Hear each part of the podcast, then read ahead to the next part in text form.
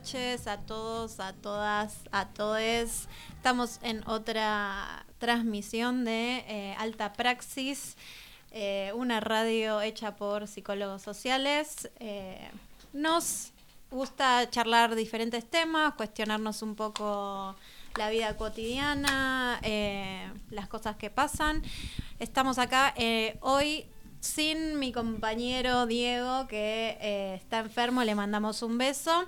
Me está acompañando Julia Ramundo. Hola, Hol- Julia. Hola Gavita, Eh, Buenas noches. ¿cómo estás? Y del otro lado tenemos como siempre a nuestros compañeros de producción, eh, Paula Lewinger, eh, Laura Pizorno, Nahuel Varesi, Micaela Martín y eh, hoy nos faltó Laura Spiegel, pero le mandamos un beso también. Esperemos que nos esté escuchando. Y nuestra operadora con los botonitos, que Ay. le mando su... Micaela. Bueno, eh, la idea del programa de hoy y del que viene, como siempre, hacemos eh, un tema eh, por mes, así que este mes vamos a estar hablando sobre medios de comunicación y salud mental.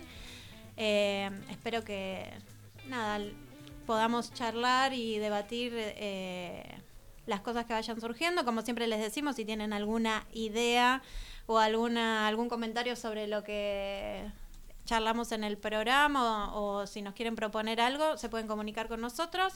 Nos escuchan por radioviralcomunitaria.com. Nos pueden mandar mensajes al 11 39 55 77 35 y si no desde la app de la radio nos mandan mensaje directo. Eh, Y, hoy, es- bueno, y hoy estrenamos hoy estrenamos el Instagram. Hoy Instagram, estrenamos Instagram propio del programa, alta-praxis. Eh, nos pueden empezar a seguir, vamos a intentar mantenernos activos publicando los contenidos del programa y esas cosas. Eh, bueno, y también hoy estamos saliendo por vivo en Facebook, ¿sí? Eh, por el Facebook de la Asociación de Psicólogos Sociales de la Argentina. Eh, bueno, como ya les dije, hoy vamos a hablar de salud mental y medios de comunicación. Vamos eh, a un tema y cuando volvemos eh, empezamos con la entrevista, la primera entrevista del día de hoy.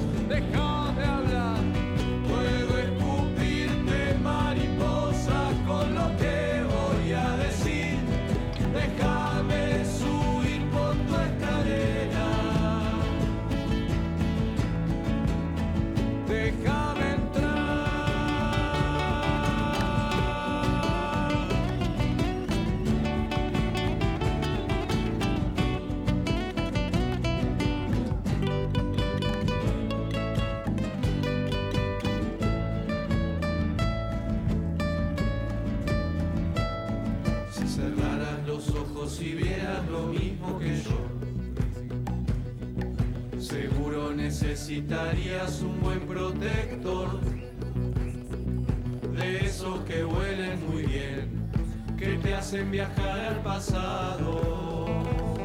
Si cerraran los ojos y vieras lo mismo que yo, seguro necesitarías sacarte el reloj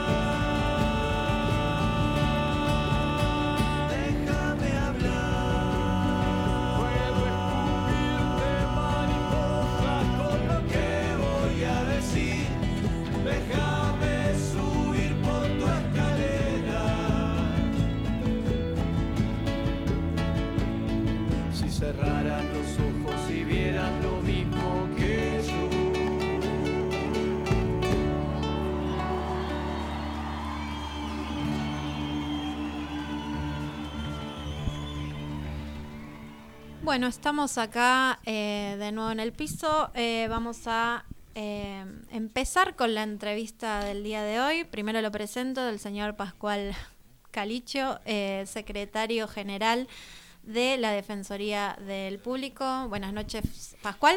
Hola, buenas noches, ¿cómo andan? Hola, ¿qué tal? Bien. ¿Cómo estás? Bien, bien. Bueno, eh, me parecía que est- eh, está bueno para empezar la entrevista que nos cuentes eh, un poco cómo funciona y qué hace la Defensoría del Público. Bueno, la Defensoría del Público es un organismo que se crea por la Ley de Servicios de Comunicación Audiovisual, que fue sancionada en el 2009 y empieza a funcionar en el 2012. Estamos cumpliendo 10 años el año pasado, eh, ya llevamos casi 11, eh, y que se crea con la idea de mm, trabajar el tema del derecho a la comunicación de las audiencias. Eh, muchas veces nosotros como audiencias eh, no sabemos que tenemos determinados derechos y que ahora tenemos un lugar donde podemos también reclamar cuando creemos que esos derechos eh, son vulnerados. Es un lugar donde tiene, yo diría, dos patas. Una parte que es esta, donde todos ustedes pueden ir y reclamar, pueden ven algo en la radio, ven algo en la tele que les parece que está de alguna manera siendo discriminador, eh, que no respeta a las niñeces, eh, que no tiene accesibilidad para personas con problemas eh, auditivos o, o visuales. eh, y pueden hacer el reclamo. Hay un equipo que después se va a encargar de ver si lo que se dijo digamos, es así y un equipo de abogados que determina si hay alguna vulneración de derechos y en el caso de que sí las hayas, nos ponemos en contacto con las productoras eh, o con los canales que correspondan, que son los responsables de la señal. El Estado da eh, señales de televisión y de radio, entonces tiene que velar por, por esas señales. Y si la tratamos en general, nosotros no podemos sancionar, no, no, no, no ponemos multas, nada. Tratamos de llegar a un diálogo, una reparación, un pedido de disculpas, eh, que se pase un video en determinado programa, una capacitación, depende cuál sea el caso. Y si es muy grave, se eleva al ENACOM, que es el organismo que sí puede emitir multas o sancionar en el caso que corresponda.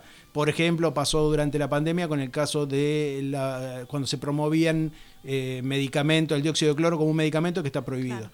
Eh, bueno, en ese caso sí se pueden aplicar eh, multas. A veces la gente quiere que hagamos cosas que no podemos, digamos, no le gusta un programa porque no le gusta, porque no le gusta de lo estético o porque es diferen tiene diferencias políticas. Nosotros no, no, no analizamos eso, digamos, ¿no? Lo mismo que muchas veces los invitados a los programas dicen una barbaridad, pero el programa eh, lo pone en contexto, le repregunta, y bueno, nosotros lo que evaluamos es qué hace la señal, digamos, ¿no? Entonces, si va alguien al programa eh, y comete un acto de discriminación, pero en la radio lo paran o le dicen algo, en todo caso se puede hacer una denuncia, por ejemplo, al INADI, digamos, ¿no? Eh, y después hay otra área que me parece que es más interesante quizás que eso, eh, porque ahí siempre uno termina yendo a cuando hay un problema o hay algo mal comunicado. Eh, pero tenemos toda un área que es de capacitación y de promoción y otra área que es de investigación que me parece que hacen cosas que también son muy interesantes, como los monitoreos de los noticieros para ver qué está pasando en los medios eh, y hace informes anuales. Eh, y después toda la capacitación, trabajamos mucha capacitación en todo el país con medios, con productoras, con escuelas, con todo aquel que nos pida, eh, que nos pida, digamos, una capacitación. bueno, se hacen esas capacitaciones y muchas veces se hacen también recomendaciones. Bueno, estamos en un programa que vamos a hablar de la salud mental.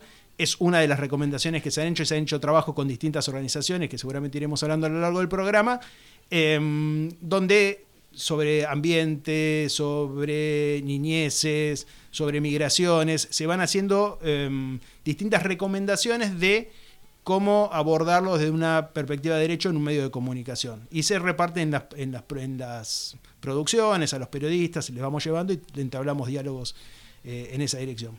Y algo que también se hace, que hace al, al federalismo, es audiencias públicas. Eh, eh, todo, digamos, se van haciendo audiencias públicas en las distintas provincias, lo hemos dividido ahora por regiones, donde escuchamos qué problemáticas hay en cada una de las provincias y eso nos sirve después como insumos para elaborar políticas públicas. Así que bueno, eso es un poco sintetizado todas las tareas que hacemos. Bueno, pensando en esto que contabas, eh, este trabajo de investigación eh, que ustedes hacen, y en- entonces, digamos, hacen el trabajo de investigación y van hacia los lugares o también hay demanda de los lugares hacia la Defensoría del, del Público de decir, eh, nos está pasando esto, necesitamos, ¿se entiende la Las dos cosas. Eh, muchas, muchas veces los pedidos de capacitación no llegan eh, porque hay una mm, una, pues, supongamos una productora que tuvo un problema y, y- y quiere saber cómo tratarlo. Eh, nos pasó con Cuarzo, por ejemplo, que es una productora muy grande. Había llegado una denuncia que tenía que ver con. Se había usado un femicidio en un juego. eh, en el programa de Leo Montero. Rápidamente pidieron disculpas. No, no tenía una mala intención eso que habían hecho. Se dieron cuenta que estaba mal. Que la, la gente, la- que la- las personas que estaban afectadas por el tema eh, lo vivieron mal. Eh, y, ellos mismos nos pidieron hacer una capacitación para toda la productora, no solamente para el programa, sino para toda la productora para el abordaje del tema de femicidio, de género, violencia hacia las mujeres. Entonces, bueno, ahí hubo un, diálogo y, se hizo. En otros casos, nosotros hemos propuesto a partir de alguna denuncia esas capacitaciones. ¿eh? En otros lugares, por ejemplo, la televisión del Chaco, para poner otro tipo de problemática, quería incorporar lengua de señas a, al canal y bueno, nos pidió si nosotros los podíamos asesorar y ayudar en eso y bueno, un equipo de la Defensoría eh, estuvo haciendo el acompañamiento, varias, varios encuentros para que ellos pudieran poner eh, lengua de señas en el, en el programa. Así que es un ida y vuelta. Eh, hay mucho pedido y mucho, bueno, a partir de las denuncias también se hace. ¿Y el común de la gente también denuncia o siempre como más de las productoras o de... No, no, la, La- la- las que hacen la denuncia es la, gente, es la gente. Es decir, eh, las denuncias son a, la, a, A la- las- a un determinado programa. La gente le hace denuncia a un programa, a un periodista. Nosotros comunicamos con la productora, pues son los responsables claro. de la emisión. Eh, pero después hay, en general lo, lo puede hacer cualquiera, no, no hay que ser ni, estar, ni siquiera estar afectado. eh, a diferencia de otros organismos, acá cualquiera se puede sentir, digamos, puede hacer la denuncia. eh, y nos llegan de todo el país y de todo tipo de cuestiones. Hay algunos colectivos que se han apropiado mucho más de la Defensoría porque han encontrado respuestas y entonces eh, generalmente hay muchas más reclamos, por ejemplo, de todo lo que tiene que ver eh, de cuestión de género o hacia las disidencias, hacia el movimiento LGTB, porque las veces que han eh, venido, bueno, le hemos, eh, se han hecho, Han encontrado una respuesta. respuesta. Entonces, eh, hubo en los últimos, eh, el último año hubo varias acciones, eh, varias que, que- que vinieron y, tuvimos que llevar picos de 1500 denuncias en, en uno o dos días, digamos, ¿no? Por algunos hechos. Que a veces no le podemos dar respuesta, porque por ejemplo nos pasó con a- a- Amalia Granata en, en un programa cuando empezó a denunciar que em, la comunidad travesti tenía un montón de beneficios, le daban casas, trabajo, un montón de cosas, bueno, que no eran ciertas. Eh, pero en general muchos de los programas donde ella dijo eso mm, le respondían, digamos, no, no ah, Sí. hubo una buena actitud, entonces nosotros no, no- nosotros no podíamos eh, o no juzgábamos lo que decía a María Granata como invitada. Si hubiera sido como periodista, sí Claro. hubiera habido un- una acción en ese caso. Bien. O sea que es un, es un, es un trabajo, digamos, muy minucioso en cuanto a la demanda que ustedes tienen del público y contrapartida a la productora. Yo me imagino que debe ser un trabajo muy arduo, ¿no? Si es en forma federal, como vos lo Sí, decís. nosotros en eso, no, digamos, no tenemos, por ejemplo, equipos que estén todo el tiempo mirando. Es que a veces la gente piensa que tenemos un montón de gente mirando televisión o escuchando radio. Imagínense que hay más de 3.000 radios en todo el país, sería imposible, tendríamos que tener un super equipo, ¿no? Claro. Claro. Eh, entonces, por eso nosotros eh, insistimos, eh, primero estamos haciendo que se conozca la que, que quienes están del otro lado sepan que existe la Defensoría. Acá muy poca gente conoce la existencia Sí, de la Defensoría. Nos confunden con la Defensoría del Público u otras del pueblo, Del digo, pueblo, otras cosas. del sí, pueblo, sí. Entonces, para nosotros es muy importante que sepan que existe y que se hagan cargo de eso. Y porque cada uno de ustedes son los que pueden hacer esa denuncia. Entonces, nosotros necesitamos que si hay alguien en Salta y ve una acción de discriminación, nos escriba, porque nosotros no lo vamos a enterar de eso. Exacto. Quizás nos enteramos de los canales que son de acá de la ciudad de Buenos Aires. Pero es muy importante que, que cada uno como persona o colectivos que se sientan afectados por, por algo que pasa en la tele y en la radio se eh, pongan en contacto con la Defensoría. Lo único que tienen que hacer es entrar en la página que es defensadelpublico.org.ar entran ahí a un lugar que dice reclamos, llenan en el, y ahí van.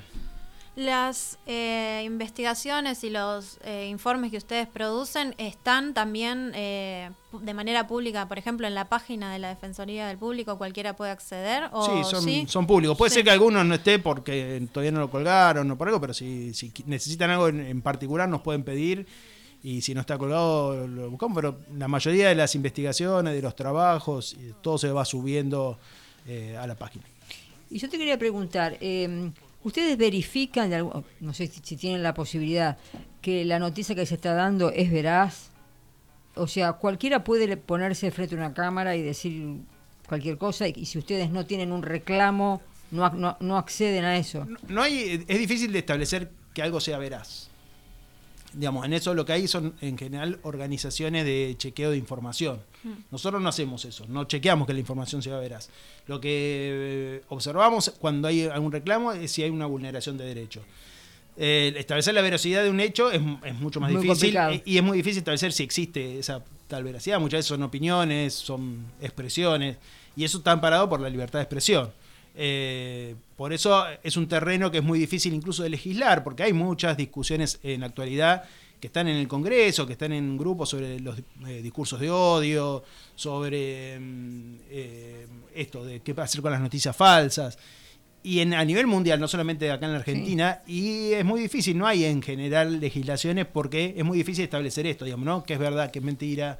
eh, bueno, ¿cuándo se está violando el- el- la libertad de expresión? ¿Cuándo no? Bueno, es un tema que es de mucha actualidad, de mucho interés, porque es de mucha gravedad lo que uno a veces, digamos, la- lo que a veces pasa en los medios o en las redes tiene efectos después Sí, en la vida real. y- sí, sí, pero aparte, eh, digo, un montón de discursos sobre eh, la vicepresidenta llevaron a que casi la maten. Claro. Digamos. Entonces, eh, tienen consecuencias. En colectivos, por ejemplo, migrantes, que muchas veces también se los estigmatizan, muchas veces pues eso se pasa a la violencia. Entonces, eh, es algo grave. Pero no es tan fácil de regular ni quién sería el que establece qué es verdad o qué no es verdad. Entonces, bueno, hay toda una discusión al respecto. De hecho, eh, antes cuando nombrabas esto de la en la pandemia que se tomaban, bueno, que eh, Viviana Canosa dijo esto de tomar Del agua, sí. el agua que era como un cloro o algo así. Después salió una noticia de un nene en Mendoza que estuvo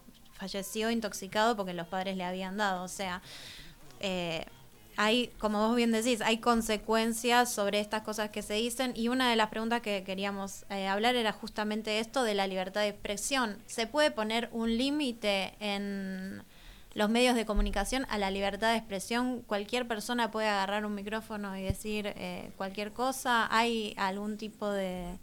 A ver, Bueno, hay, algunas confusiones. Eh, sí, cualquier persona puede agarrar un micrófono y decir cualquier, Cualquier cosa. cosa. Lo que no quiere decir es que eso después no tenga consecuencias. Eh, no hay en la Argentina, no existe la censura previa. Uno no puede evitar que alguien diga algo.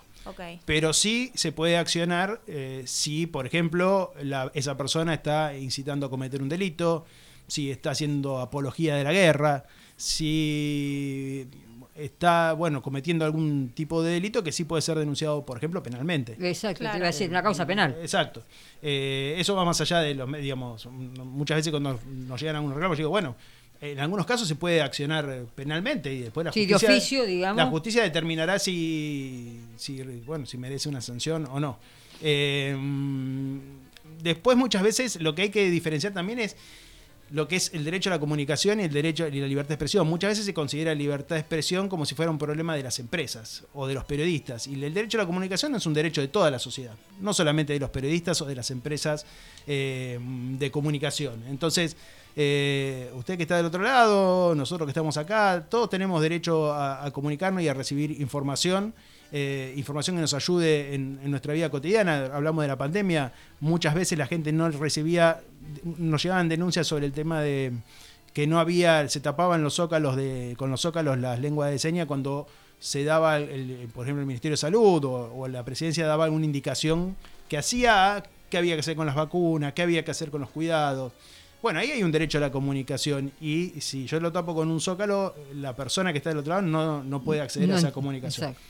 Entonces, mm, esto que decías vos, decíamos antes, los discursos de odio, eh, hay en la violencia digital, nosotros trabajamos mucho la violencia digital, por ejemplo, hacia las mujeres, sobre todo, ahora que vamos a entrar en una campaña electoral, candidatas mujeres suelen ser agredidas en las redes sociales y muchas veces se excluyen del espacio público. Entonces, eh, ahí también hay una violación a, la libertad de expresión de muchas mujeres que quieren tener presencia pública, pero son atacadas, son eh, incluso sistemáticamente. En la Feria del Libro hicimos una charla con Telma Fardín que contaba, por ejemplo, eh, que ellas pudieron investigar, no podían dar muchos detalles porque la causa todavía está eh, sustanciándose, eh, pero que habían detectado que había agencias de seguridad donde había gente que había estado vinculada al proceso detrás de esas campañas. Eh, y que habían incluso, por ejemplo, adquirido un chip a nombre de ella para amenazar a otras periodistas. Entonces, estamos hablando ahí de ya de una organización para atacar... eh, Para, del- para delinquir, digamos. Sí, y pero, y pero para, sobre todo para inhibir eh, a, a- a- a la posibilidad de la expresión pública de muchas de esas periodistas. Eh, Mariana Biuso, por ejemplo, que era la defensora de género de TN, que ahora renunció, digamos, yo creo que debe haber renunciado por, por- por todas esas agresiones que, que recibía constantemente. No sé, la, antes mencionaba la vicepresidenta, Lilita Carrió, muchas dirigentes políticas importantes que reciben eso, que bueno, que están un poco más curtidas. Imagínense si esas dirigentes sufren eso. Eh, Ofelia Fernández, que se había ido de Twitter, ahora volvió. Eh, imagínense en alguien que quiere ser candidata a concejal, que quiere ser eh, dirigente social, que está sola Sí, en un pueblo, en una ciudad, digo, no, no, que no tiene ningún poder. Eh, y lo piensa tres veces antes de decir algo, porque dice, si van a venir todos estos a, a atacarme. Entonces, eh, Es una manera de callarlas. Exactamente. Entonces, la, la libertad de expresión, hay libertad de expresión en Argentina, nadie puede censurar a, a nadie eh, por mm, lo que dice, pero me parece que es importante discutir estas cosas también porque eh, es lo que genera también, está, o está generando mucha violencia hacia ah, colectivos o hacia personas individuales y que me parece que hay que abordarlo también. Sí, realmente.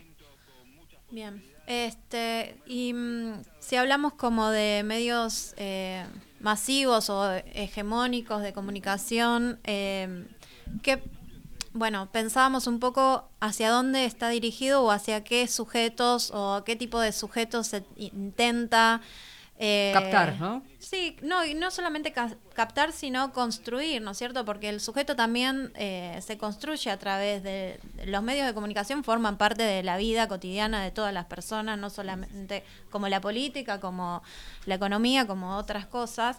Eh, bueno, y hacia, hacia qué tipo de sujetos eh, va dirigida el- los mensajes, ¿no? De los medios masivos de comunicación. ¿Qué te parece a vos?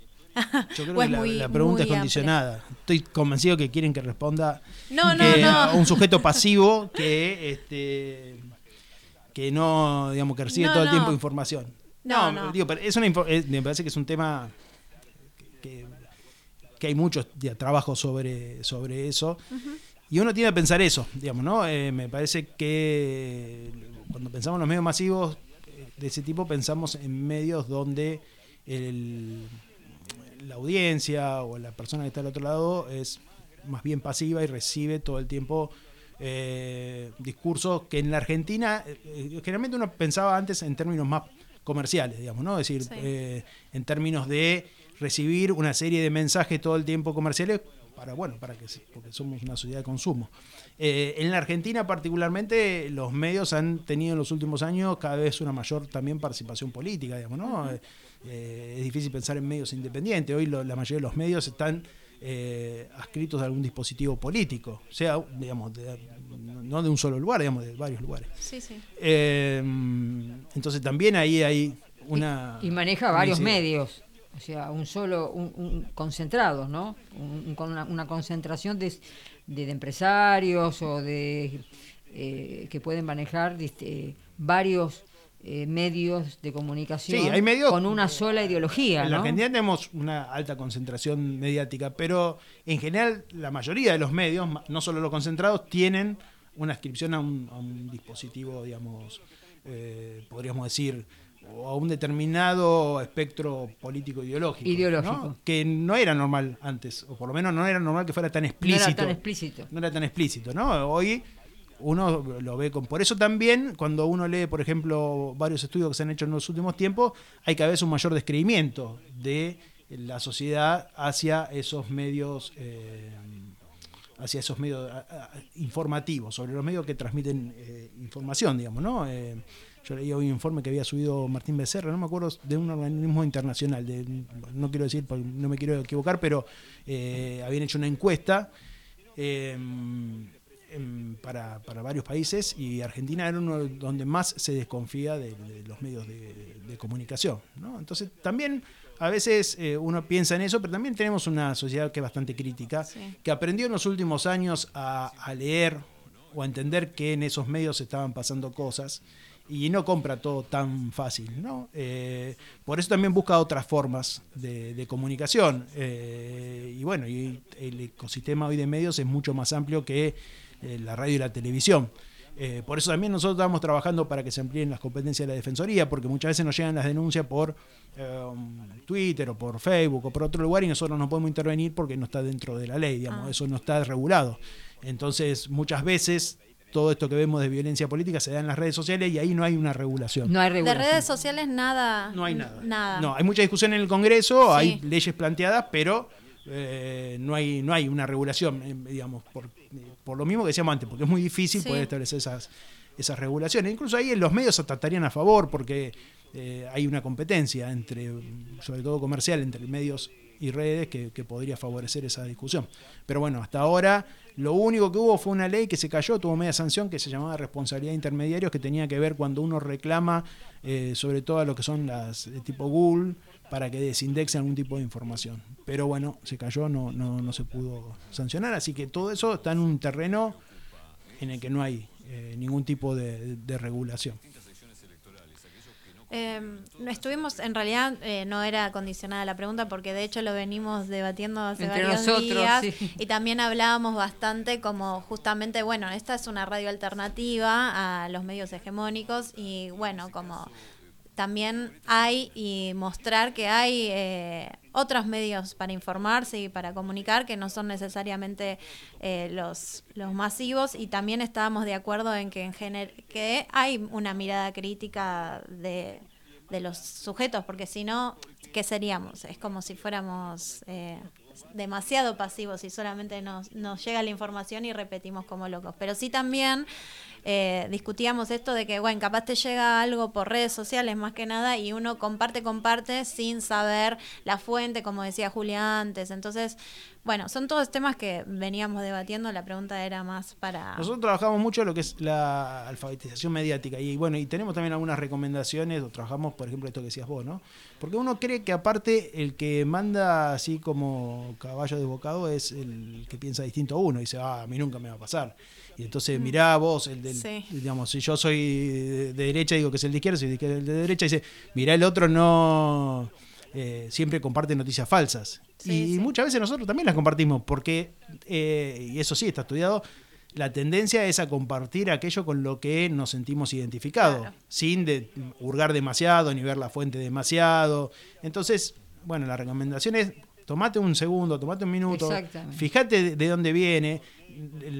Sobre todo en, en WhatsApp, que es una red que las cosas nos llegan por conocido. Nosotros confiamos en, en ese conocido o en el que nos mandó, entonces muchas veces retuiteamos rápidamente o eh, compartimos rápidamente. Entonces, bueno, hay que hacer todo un trabajo ahí. Y sobre todo porque aparte juega mucho lo emocional. Sí. Eh, entonces nosotros tendemos a tratar de buscar algo que justifique lo que nosotros pensamos. Y cuando lo encontramos, eh, Lo Lo damos por, lo damos real. Lo damos por real. Exacto.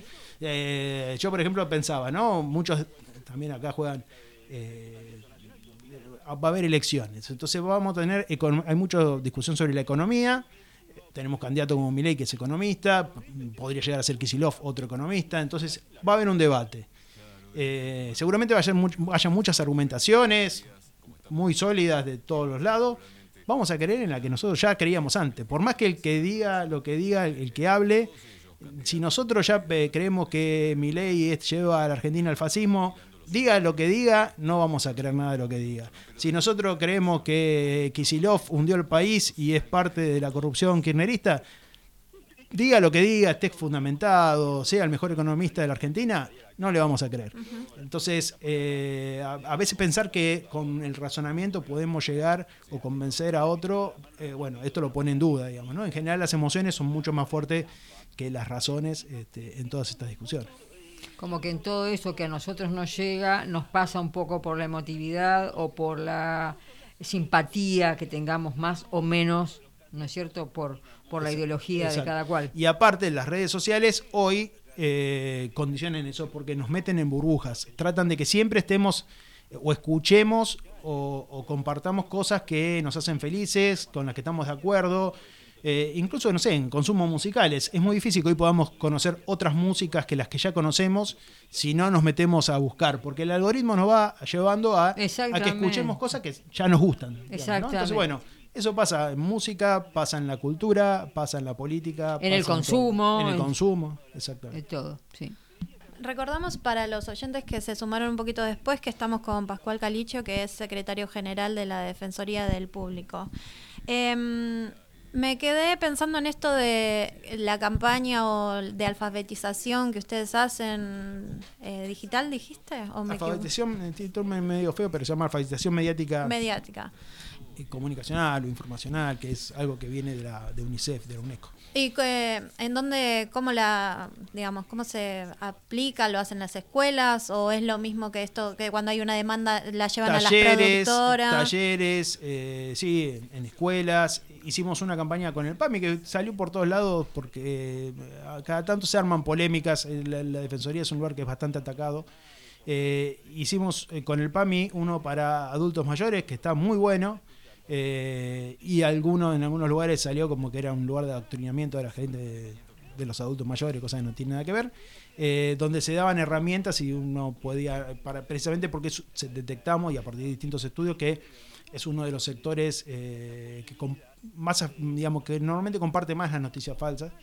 Eh, Más vulnerables a... eh, a, eh, sí, a compartir eso. Disculpame, Y, ¿querés bueno, dejarnos algún algún link, alguna aplicación? Sí, algún- yo ¿A les dónde paso- lo- en, en la página están todas, ¿no? En la, en la del PAMI lo tienen que buscar en la página del PAMI, pero sí, después yo les puedo pasar para que puedan Me parece compartir. muy interesante para Eh, compartir, ¿no? Hay algunas cosas que son autoadministradas, o sea, uno entra y las hace, son gratuitos, todos los, digamos, hay algunas cosas que son, algunos de los cursos son digitales, eh, son gratuitos y se puede acceder de cualquier, muy- de cualquier lugar, este, sí. ahí ya no es necesario inscribir, digamos, hay que inscribirse, pero no no, no es personal, personal este, pero sí también hacemos muchos presenciales, digamos, ¿no? Vamos, esto como hacemos en las escuelas, eh, universidades, centros culturales, bueno, en todo lugar que nos Buenísimo. pidan, mientras nos dé el cuero, Pero depe- o sea, obviamente depende del público que va dirigido, ¿es distinto o es siempre más o menos el mismo contenido? Porque para adultos mayores me imagino que El va a ser no, lo mismo el- que en la el de- escuela. El de adultos mayores es, es- es específico y aparte participaron eh, algunos periodistas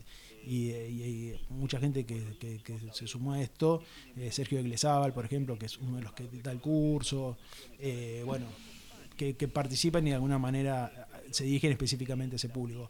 Y después, eh, claramente para niños hay otro, Otros. otro enfoque. Otro tipo de... Em, y a- otra pregunta que me mandaron por acá por WhatsApp. Eh, la Defensoría del Público tiene a su vez como una campaña, digo, de, de difusión, porque como esto que hablábamos antes de que no es muy conocido en general, no hay mucha gente que no conoce que existe ni siquiera la Defensoría del Público. Eh, ¿Ustedes hacen como publicidad o...? No, publicidad no, porque no tenemos recursos. Lo sí hacemos mucho trabajo en, en redes sociales, eh, redes sociales, Facebook, Instagram, etcétera, y después de articulación con otras organizaciones y organismos que nos ayudan a eso. Mu- digamos, por ejemplo, no sé, yo ahora voy a Salta el, el- el lunes, el martes, eh, que vamos a presentar una guía de infancia con UNICEF y bueno, tratamos de hacer muchas eh, contacto con los medios, notas, para que eso ayude a la difusión de las actividades. Claro. Cuando hacemos las audiencias públicas en las provincias tiene bastante repercusión y también nos ayuda a ese conocimiento. Tratamos todo el tiempo de generar este tipo de información para que para que puedan, digamos, hacerse conocer las actividades de la Defensoría. Lamentablemente a veces tenemos repercusión por las cuestiones negativas. A mí no me gusta eso porque mm, no es que no me guste que haya, digamos, a veces Babiche Copar nos denuncia por algo. Entonces, bueno, uy, Claro. y eso es ruido, no, no- no- normalmente no se llega a No, no ayuda, digamos. Sí, no, no llegamos, digamos, es como, bueno, nos peleamos, pero no llega a una resolución. A mí me parece mucho más interesante los casos en los que la producción o el programa eh, establece un diálogo y se puede dialogar y se pueden llegar a, a- a soluciones, ¿no? Mm, Este, pero eso normalmente tiene menos repercusión. Generalmente la, el escándalo tiene más repercusión Sí. que, la- Sí. que- que las cuestiones donde- cuando se resuelven los problemas. Digamos, lo mismo que las noticias falsas. Las desmentidas suelen tener muchas menos visualizaciones que la, que la noticia falsa que ya circuló. Digamos, muchas veces llegamos tarde en la respuesta a eso. Claro. Eh, pero sí, en general tratamos de eso, las redes sociales y, y el contacto con la prensa y después mucho trabajo territorial. Sí. Vamos a, no sé, nos invitan a una feria y participamos, estamos en Tecnópolis, tenemos Eso un tráiler eh, que pasaron cientos de niños por ese lugar, eh, niños, niñas que pasan y, y- y trabajan ahí con nosotros y eso está buenísimo. Tuvimos la feria del libro eh, y así eventos de ese tipo tuvimos en la costa, en Santa Teresita, en las vacaciones, este año no, el anterior. Bueno, tratamos de, eh, también con el equipo de promoción y con el equipo de relaciones con las audiencias, de poder estar en determinados lugares que nos permitan eh, dialogar con la gente y explicar cómo se hace un reclamo, etcétera, para, para que cada vez la gente se pueda involucrar más. Y el otro es el trabajo con las organizaciones. Las veces que tuvimos más repercusiones eh, en las denuncias porque algún colectivo se lo tomó, el pueblos originarios, por ejemplo, cuando estuvimos eh, participando en el conflicto mapuche en, en- en Patagonia, que ahí tuvimos una intervención también muy interesante. Eh, bueno, eso fue porque los colectivos lo, lo tomaron como propio, hicieron el reclamo y se fue a hacer un trabajo ahí. Este, entonces, bueno, me parece que también eh, es importante eso.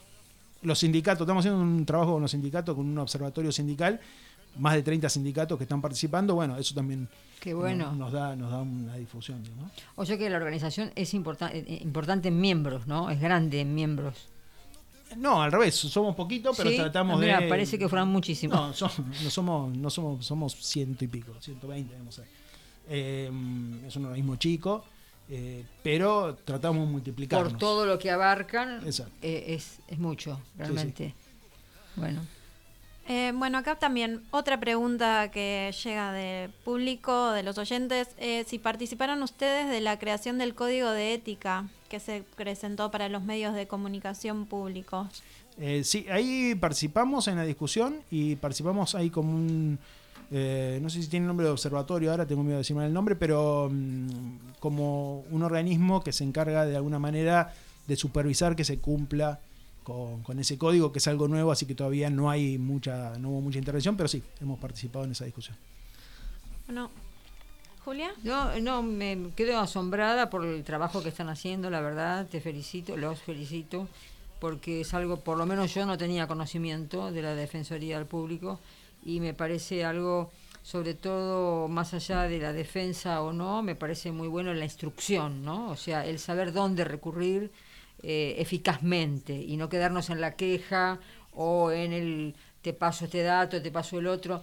Me parece, la verdad que los felicito. Es una- una- un trabajo arduo y no va a ser la, la única vez que te vayamos a invitar, Pascual, porque después nosotros, eh, de alguna manera, todo esto lo eh, procesamos, digamos, lo, lo transformamos y a veces este, nos Bueno, quedan yo- dudas. Hay, hay gente que sabe más que yo, por ejemplo, algunos temas específicos, eh, que también sería interesante que, la- que puedan invitar, invitarnos, Bueno. que, que, que trabajan temas más puntuales, ¿no? Y que, bueno, pueden responder también eh, mucho con mucha más precisión sobre determinados temas. ¿no? Bueno, bueno, bueno, Sí, muchas gracias. Nos faltaría eh, más legislación como en esto que hablábamos de las redes sociales, porque ahora en realidad la gente se informa mucho más por redes que escuchando radio capaz Sí. leyendo el diario. En general es- usan- se usan mucho más las redes, faltaría legislación. Yo hoy para- escuchaba un cachito, le decía a los chicos que Perdón. lo agarré cortadito porque yo ya había terminado de trabajar, este, a Berkovich, que decía que cómo había cambiado, ¿no es cierto?, la construcción de una noticia. Eh, antes la noticia iba al periodista hacia el suceso, cual fuera, eh, buscaba este, entrevistas, buscaba elementos y después eso se elaboraba ya sea en el diario, en la radio, en lo que sea. Y hoy no es así. Hoy pasa algo, alguien filma con un celular y eso lo suben y sin, de- sin demasiado eh, investigación de lo que pasó, eh, de repente te muestran algo desastroso y te lo ponen como eh, sin los elementos que habían pasado, Sin contexto. sin Ahí- contexto. por eso ahí es importante, sigue siendo importante en este mundo de redes y, y de tanta información que circula el rol de los periodistas y de las periodistas, porque deberían ser quienes ponen en contexto. Exactamente. ¿no? Eh, quienes de alguna manera pueden usar esas fuentes, pero después tienen que darle ese contexto de- de- del que se hablaba. ¿no? Exactamente. Entonces, Y no hoy, hoy hay, un, hoy hay un ida y vuelta entre las redes y los medios. Recién hace poco salió la encuesta de- del CINCA, que es una encuesta que hace el, de consumos culturales que hace el Ministerio de Educación, donde eh, si uno lee los números eh, fríos, digamos, uno ve que la televisión sigue siendo muy alto el consumo, eh, la radio también, Sí, lo que escuché, crece la, también. pero bueno, ¿y qué pasa en la relación entre redes y medios, digamos, ¿no? Porque muchas veces esos medios replican lo que pasa en las redes sociales, entonces bueno, ahí es interesante también. Porque también hay un una cuestión de la inmediatez. Eh, eh, todos estamos con lo la- inmediato. La, inmediatez y la precarización laboral, porque también el, el periodismo es un oficio También. cada vez más precarizado, donde los periodistas tienen, en, los- en estos días que justo fue el Día del Periodista, salieron muchos informes sobre el pluriempleo, la necesidad de tener tres, cuatro trabajos. Exactamente. Entonces muchas veces te llega ese, es más fácil, te llega ese, ese informe y vos lo subís y no tenés tiempo de chequearlo, no tuviste tiempo de ir a ver si era real y confías en tu fuente y lo publicás. Y por eso muchas veces nos llegan este, reclamos que tienen que ver, más que por una mala intención, con eso, con un trabajo precarizado donde el periodista no tuvo tiempo de eh, pensar en mucho en, lo- en eso que estaba produciendo. Y muchas veces, en general, eh, después se da cuenta, pide una disculpa.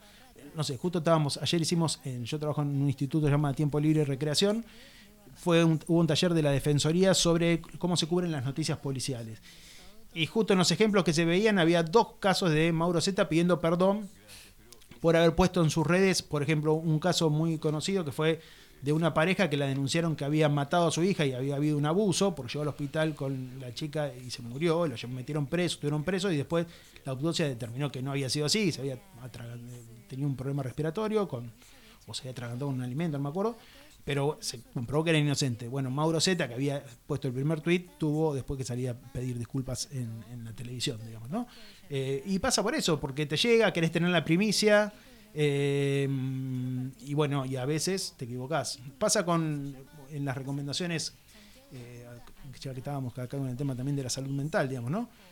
Con el caso de los suicidios. digamos. Una de las recomendaciones de la Defensoría es no hay que disputar la primicia en ese, por ejemplo, en ese tipo de casos. Porque uno, por ejemplo, hay que esperar a saber si la familia recibió la información y sabe y se enteró, y no que se entere por un programa periodístico, digamos, ¿no? Exactamente. Entonces, a veces en la búsqueda esta de la primicia, uno comete errores. Entonces, bueno, eh, y eso y la mucha- decisión también de la familia, ¿no? De que cómo quiere o no llevar ese dolor que está atravesando. Exacto. Pero bueno, primero tiene que enterarse. Si no se enteró y se entera por, lo- por los medios, bueno, Sí. es. Exactamente. Entonces ahí el, tra- la el tema de la primicia, el tema de la precarización son temas. Bueno, ese es el contexto también que nosotros este, estábamos hablando anteriormente, ¿no? O sea, el sujeto y el contexto.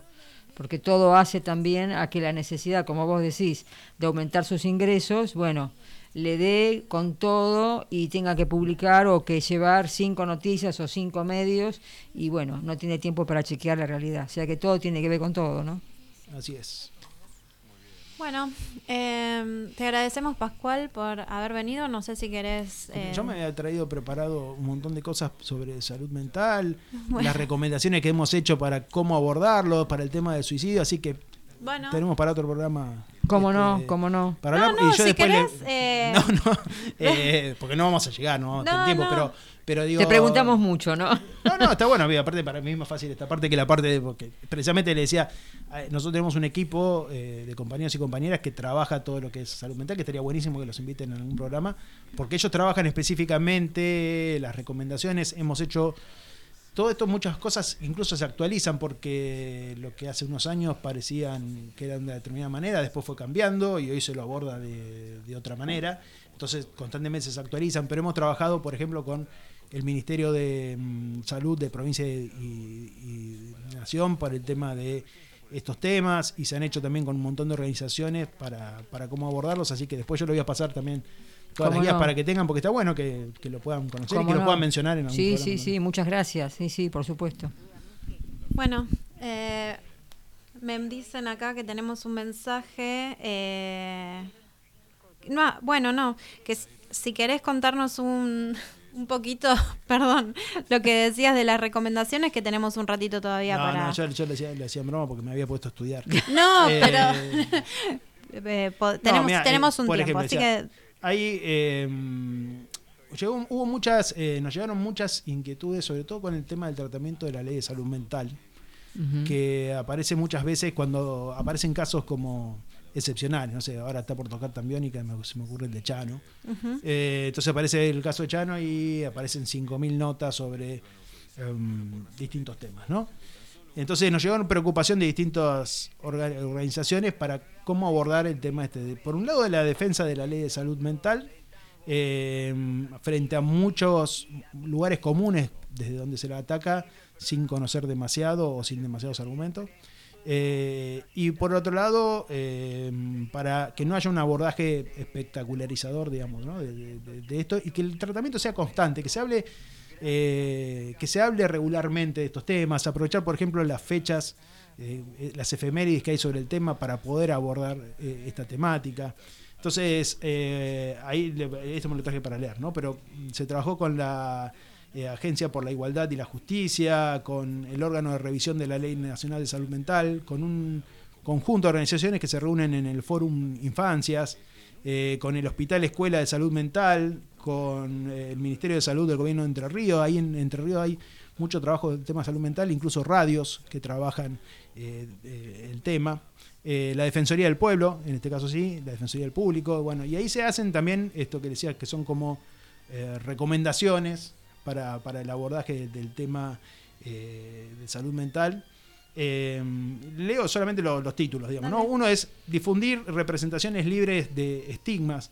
Eh, no asociar la, la- la violen- la salud mental, el problema de salud mental a la violencia o a la peligrosidad.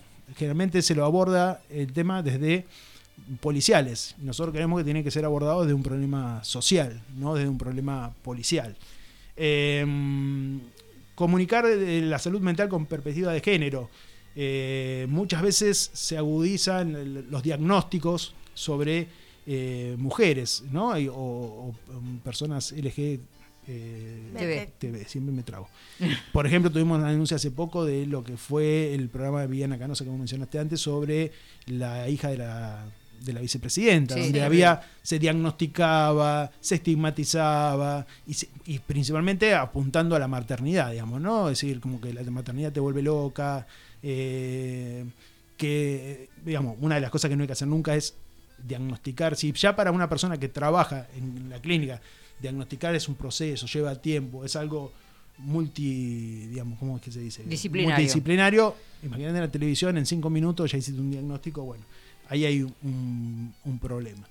Eh, y después considerar y promover derechos, tener en cuenta cuáles son las leyes que, que el marco de esto, ¿no? El, el código, la ley nacional de salud mental, eh, la ley sobre difusión de temas vinculados con la salud, la ley de servicio de comunicación audiovisual, eh, la ley prote- de protección integral de derechos de niños, niñas y adolescentes, Claro. son un poco el marco desde que se trabaja esto. Esto que decía antes de evitar los diagnósticos mediáticos, eh, y pensar que hay personas diversas y tratamientos eh, diversos y no eh, hacer hincapié en, en- hechos solamente personales y apuntar a que la gente sepa que hay mm, herramientas para abordar estas problemáticas, que hay organizaciones, que hay colectivos, que hay lugares, poder acercar esa información para que la gente sepa dónde puede recurrir, cuáles son las redes de contención que puede tener cuando tiene un problema. Eh, y en el caso de que se trate, eh, estamos, si estamos hablando, por ejemplo, de un canal de televisión, que se pongan los números de contactos en los grafos, en algún lado, para que eh, la gente sepa dónde tiene que recurrir, digamos, ¿no? que sepa qué dispositivos hay. Hoy hay, hay muchos dispositivos territoriales eh, donde la gente puede ir y, y- y encontrar un lugar.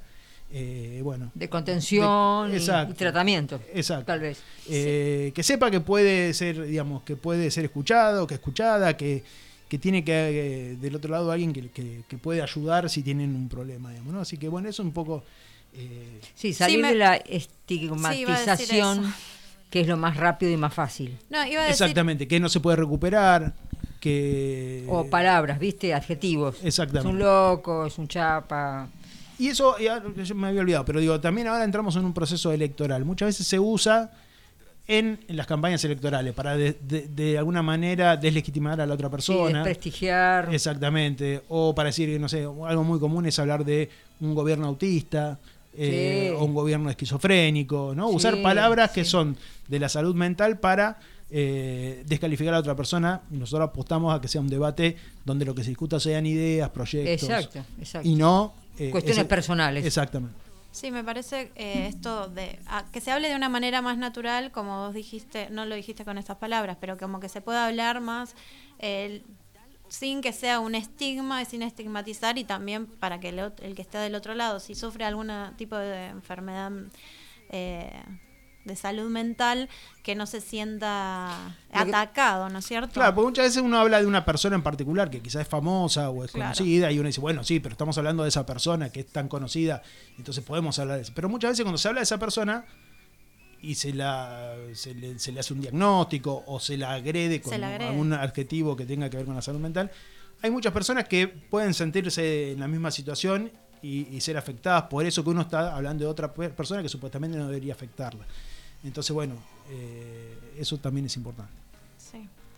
Bueno, ahora sí. Muy, muy, muy lindo, muy, la verdad, muy este, espectacular todo lo que nos trajiste y vamos a seguir teniendo conversaciones contigo o con alguien de tu equipo, porque justamente nuestro, nuestro pequeño programa este, apunta a eso, ¿no? A desnaturalizar lo que vemos todo el tiempo, correr el velo y pensar un poco más.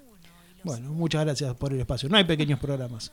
Eh, Este, todo, digamos, hoy estamos en, un mundo en el que podemos llegar a mucha gente, así que eh, creo que todos los espacios son, son importantes y, y bueno, les agradezco por haber, habernos dado. Al contrario, gracias a Muchas vos. gracias por haber venido. Eh, recordamos que estuvimos con Pascual Calicho, eh, secretario general de la Defensoría del Público. Vamos con un tema.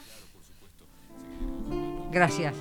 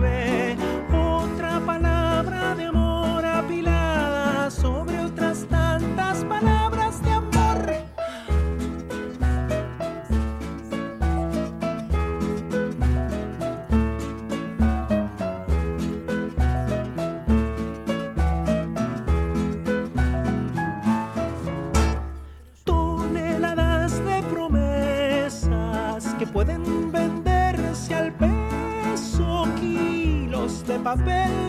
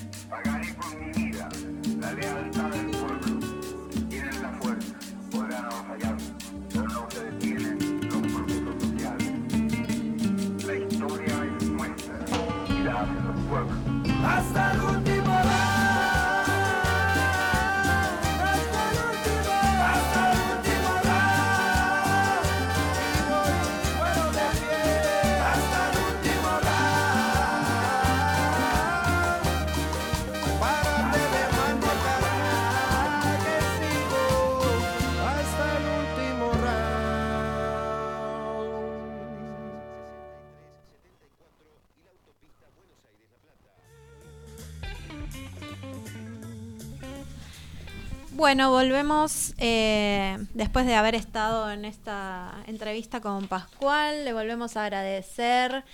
Eh, les paso las redes de la Defensoría del Público por si quieren conocer. El Instagram es Def del Público y si no, eh, lo buscan por Google y Defensoría del Público, defensadelpublico.gov.ar.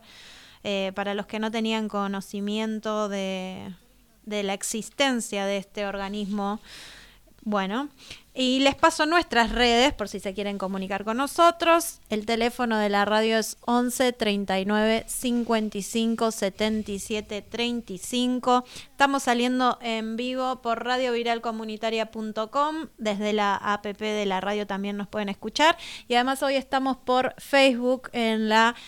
eh, en el perfil, en la página de eh, psicología de la Asociación de Psicólogos Sociales de la Argentina, perdón. APP.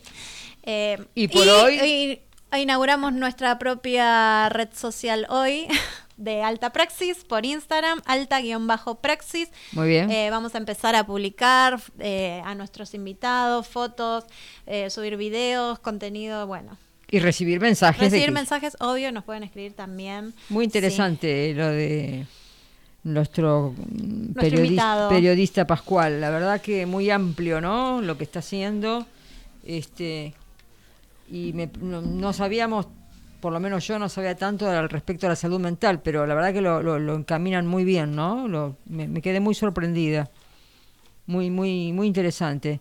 Vamos a continuar con eso y otra vez vamos a invitar a alguno, alguna que otra persona que esté directamente, ¿no? Con el tema de la salud mental, que me pareció muy importante. Sí, sí, me parece importante esto de tener un espacio para eh, hacer eh, reclamos cuando nosotros también, porque como dijo Pascual, cualquier persona puede hacer una denuncia sobre algo que eh, nos parece que es eh, incorrecto, que se, de la manera que se trata, digamos, ¿no? Como él- Violento. Como él, dijo, no es que porque a mí no me gusta un programa o porque es políticamente distinto a lo que yo opino, en- entonces voy a hacer la denuncia. No, sino cosas que realmente, eh, bueno, hieran. Afectaron lastimen, incluso afi- al mundo afecten, entero. Vos viste sí. que se ha reivindicado a genocidas, o sea, con el tema de la libertad de expresión, este, a veces hieren mucho este, la susceptibilidad de la gente, ¿no? Realmente. Sí. Bueno, eh, seguimos con eh, nuestro segundo entrevistado del día de hoy, que es el señor Fernando Fabris, que es eh, psicólogo social. Eh, hola Fernando. Hola, ¿qué tal? ¿Cómo estás? Hola, ¿cómo estás? Buenas noches. Muchas gracias por eh, recibirnos, por atendernos. Bueno, Eh, te queríamos, eh, bueno, queríamos charlar con vos para que nos cuentes, eh, porque sabemos que sacaste un libro eh, hace unas semanas, creo que en la Feria del Libro, si no me equivoco, fue la presentación. Bueno, en realidad, sí, el que, sa- el que sacó un libro no soy yo, sino No, Pichón Rivier, Perdón. digamos, ¿no? Sí, Eh, es un libro que es, es el tomo 5 de la obra completa de Pichón Rivier, una obra de un autor que es el psiquiatra, psicólogo, psicólogo social más importante de Latinoamérica, según eh, muchas opiniones de todo el mundo. Y yo simplemente soy el ayudante, el compilador, El compilador. el que organizó esa obra, encontró todo lo que estaba inédito, lo puso ordenado como las grandes obras de los grandes autores, como corresponde. Escribió las introducciones, las biografías, los comentarios introductorios. Trabajé muchísimo, muchos años, pero el protagonista es Pichón Rivière, ¿no? que tiene por primera vez publicado su obra completa. Sí, ¿Qué tal, eh, Fern- Varias Hola. décadas. Hola Fernando, yo soy Julia. eh, como Ah, Julia. Eh, yo te tuve como profesor, ahí me castigaste Ah. en la teoría de la conducta hace muchos años, Bueno, pero tengo un gran recuerdo tuyo, eh, Bueno. incluso una devolución de un trabajo, te recuerdo siempre, y me acuerdo que en ese tiempo ya estabas vos eh, recopilando información, recopilando textos que vos decías que por ahí se podían llegar a perder, ¿no es cierto? Porque como que había una gran necesidad de recopilar y tener, eh, ir armando todo su historial. Sí, por supuesto, nosotras somos egresadas de la escuela Claro, y este programa es un programa con todo perfil pichoniano, por supuesto. sí, sí, sí, los conozco, claro. La- este, y queríamos, este, bueno, traerte aquí. ¿Cuáles son tus expectativas en el momento de la presentación de tu libro o de tu Sí, a recopilación? decir que no es que no es mi libro, pero esto se los aclaro a ustedes, pero se los voy a tener que aclarar a, a todos los lugares de todo el mundo que me felicitan por el libro que hice y yo les digo que no hice ningún libro. O, la recopilación. Bueno, Claro, pero como dijiste vos, sí, sí. eh, también trabajaste mucho. Muchísimo, sí. Yo soy autor de, de más de 10 libros, algunos tan eh, eh, grandes como este que se publica ahora. Eh, él es el primero que hago con- en rol de compilador y entonces me parece que es importante dos cosas. Una, señalar la importancia de Pillon Rivier, que la editorial más importante del mundo decide 50 años después de muerto eh, hacer una obra que va a todo el mundo, se traduce a todos los idiomas, que tiene cinco tomos cada uno de 500 hojas, ¿no? Algo Uh. imagi- inimaginable. Eh, yo digo, para, lo- para los que vivimos en Argentina, es parecido a la obra completa de Freud, en el sentido que la obra completa de Freud, creo que son, acá los tengo nueve tomos, los tengo a mi vista, pues yo soy psicólogo aparte. Sí, sí, sí, lo y sé. eso. Y bueno, ahora vamos a tener cinco tomos de 500 hojas, es decir, que cambia mucho la representación de qué es la obra de Pillon Rivera. Ustedes imagínense que en la Argentina hay mucha gente que trabajó con Pillon muchos años que dice que Pillon no escribía. O, Sí, que escribió ¿no? poco. ¿no? En realidad. Sí, algunos, no, no, en realidad que no escribía. Ah. No voy a dar nombres porque siempre es mal gusto decir eso. Se, dice el pecado, no el pecador, como se dice. Pero Sí. no, gran- grandes discípulos, porque Pillon Riviera era un poco desaprensivo con su obra escrita. Piensen que lo primero que organizó lo organizó cuando yo tenía 60 años. Claro. Eh, la primera vez que se le ocurrió armar un libro, cuando para esa altura ya podría haber publicado cuatro tomos de los que yo estoy organizando ahora Claro. no un, no un librito, cuatro tomos. Y a los 60 años organiza en el año ses- 71, o sea, 60 y pico años.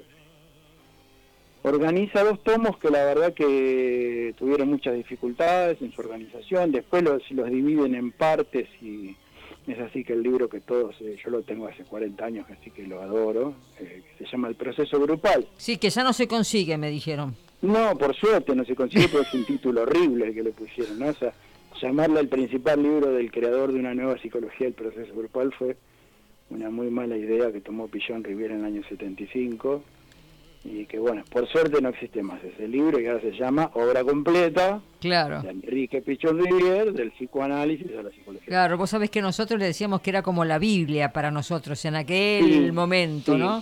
Sí, Por- pero como igual que la Biblia, pues es muy ocultador, porque fíjate que en- eh, nosotros siempre no- nos quejamos de que se confunde la psicología social con una teoría de los grupos. Sin embargo, el propio Pillon Rivier le puso a su libro principal el proceso grupal y contribuyó sin querer a, a la confusión general. Sí, sí, era el año 1975, muy difícil en la Argentina, Sí. estaba muy enfermo, eh, nada era demasiado claro, ¿no? Claro, Al año claro. siguiente todos sabemos lo que pasó, la dictadura y todo eso.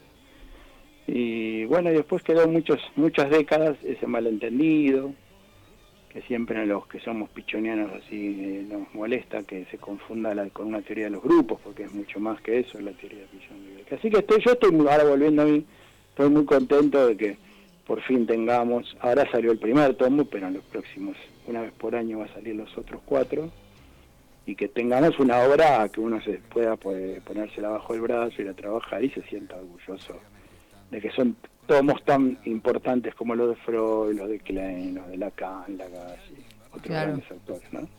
O Marx, para el que le gusta, también estoy viendo acá los tomos del Capital frente mío. Eh, esos eh, también, ¿no? Esos los tomitos que, que tanto sustento le dan a una ciencia. Exactamente. ¿no? Porque la, la obra de un autor es el sustento fundamental de esa ciencia, ¿no? Imagínense los psicólogos sin los tomos de Freud, los psiquiatras sin los tomos de Henry Gay, eh, y, bueno, los socialistas sin los tomos de Marx, ¿no? Es casi como el- ni los cristianos sin la Biblia, Claro, claro. aunque es otro campo, ¿no? La religión, pero bueno. No, Para- eh, era como decir como que era el, el libro principal, ¿no es cierto? Porque Sí, su, sí. su concepción, como él mismo lo decía, ¿no? Que era una concepción... eh, Sí, ¿cómo pero sabés que eso fue un gran malentendido, porque es un libro que es muy parcial. O sea, Ajá. pensá que eso es eh, menos del 10% de la obra de Pillon Rivera. Claro, Entonces, estudiar a Pillon Rivera a partir de procesos grupales inevitablemente, a pesar de los enormes esfuerzos que hicimos todos, incluido en la, en la escuela, muchos compañeros, Ana Quiroga, eh, la directora de la escuela, y muy, Hernán Kesselman, en tratar de buscar la complejidad y la completitud y la multifacético del pensamiento de Pillon Rivera, ese libro supone, es como si uno estudiara la obra de Freud de un compilado de 30 artículos recortados un poco al azar, es bastante arbitrario. Ya lo van a ver cuando vean la obra completa, bueno, que se entiende de, que se entiende de otro modo.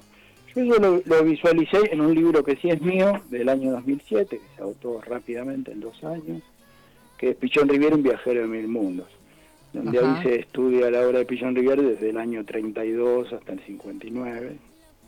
Y entonces, puesto uno atrás del otro, los artículos muestran el proceso del autor y muchas cosas que no quedan claras ahí quedan muy claras. ¿no? Eh, bueno, la lista es interminable, sería para una charla en otro momento, más adelante, de todo lo que se pudo saber al hacer una lectura cronológica a la obra y no recortada.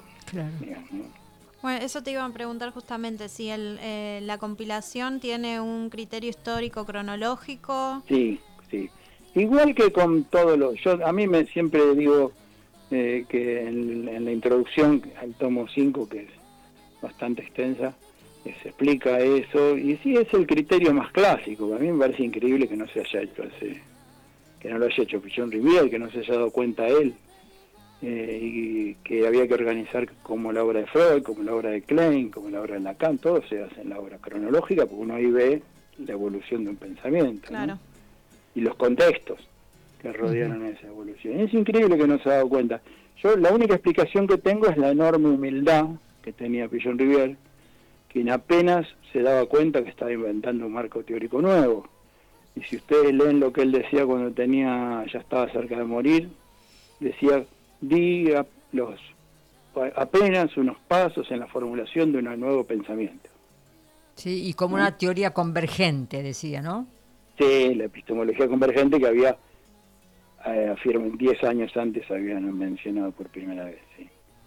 Y la interciencia, ¿no? Ahí en- en- cuando se acerca la década del 70, Pillon Riviera hace una síntesis y un desarrollo nuevo, más, más potente aún de la teoría que había inventado hace unos 15 años. Y ahí aparecen esas ideas, epistemología convergente, interciencia. Ya había aparecido el concepto de adaptación activa en el año 62 Ujú. y bueno, un enorme esfuerzo por fundar una psicología, como lo fundó Vygotsky en el año 30, Ajá. otra persona igual de importante y, y tan controvertida, eh, en el sentido que el pensamiento de Vygotsky 40 años estuvo escondido en el mundo, nadie supo que había existido Vygotsky. Eh, y hasta que en la década del 60 se redescubre y bueno, hoy está lleno de enamorados del pensamiento de Vygotsky en todo el mundo, ¿no? Pero Vygotsky quiso, quiso hacer lo mismo que hizo Pillon Rivière, que es fundar una psicología distinta. Claro.